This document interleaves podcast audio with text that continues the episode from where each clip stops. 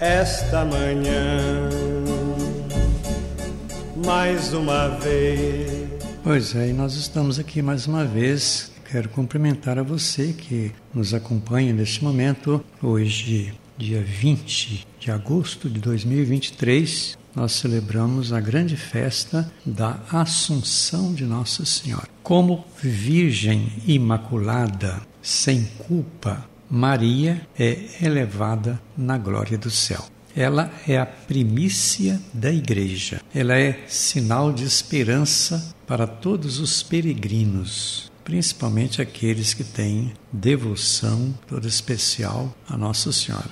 Esta é uma das mais antigas festas marianas do mundo, a festa da Assunção de Maria, Maria elevada pelo Filho para o céu. Celebramos então o mistério pascal de Cristo na vida da Virgem Maria. Maria que canta as maravilhas de Deus e com isto ela exalta os humildes, ela rebaixa os orgulhosos, os vaidosos e exalta os humildes. E nós estamos aí no mês vocacional. Dentro do mês vocacional, nós rezamos hoje pela vocação de todos os religiosos. Esse terceiro domingo do mês de agosto, dedicado especialmente àquelas pessoas que fizeram uma opção para uma congregação religiosa.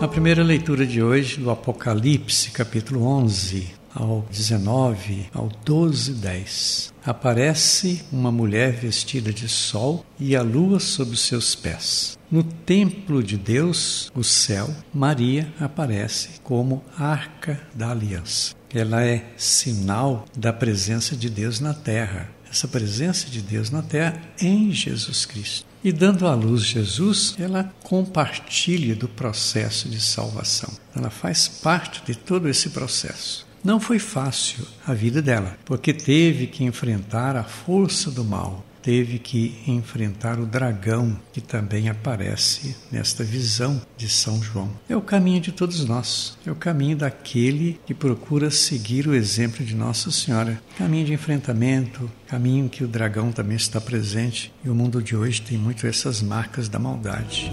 Meu caminho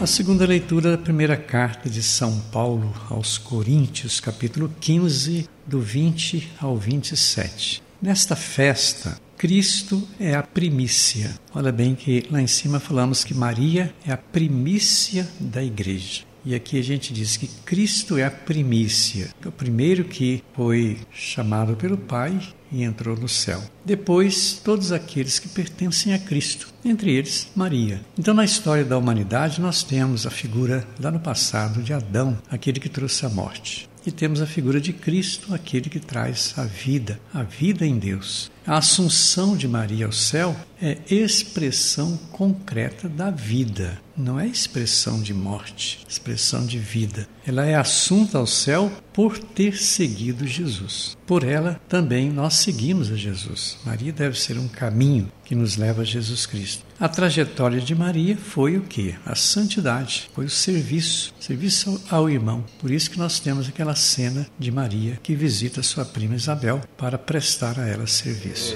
retornei e agora eu sou.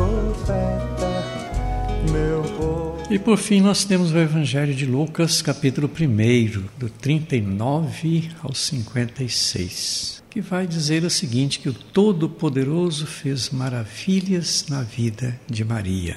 Ela age como discípula do Mestre, mesmo estando ainda no ventre materno. Mesmo Jesus estando no ventre dela, ela se faz discípula. A prática da santidade supõe fraternidade, supõe ida ao outro. É a cena então de Isabel. Maria que vai prestar serviço a Isabel. Em Maria, Deus realiza todas as promessas anunciadas lá no passado na aliança. Nela é acentuada a misericórdia, é acentuada a força salvadora de Deus. E ao ser escolhida, Deus se lembra dos humildes, Deus se lembra dos pobres, porque Maria era humilde, era pobre. Em tudo isto, as novas gerações encontram esperança. Que a gente possa olhar para a figura de Maria como uma pessoa de esperança. Pela nossa conduta de fé, nós recebemos o mesmo caminho de Maria. Então nós, nós celebramos o que? A esperança da fé cristã. Celebramos a ressurreição. Cada cristão precisa ser pessoa ressuscitada no segmento de Jesus Cristo. Eu termino fazendo uma pergunta: qual é o nível de vida cristã que no momento estamos vivendo? Qual o nível de vida cristã que você está vivendo nesse momento?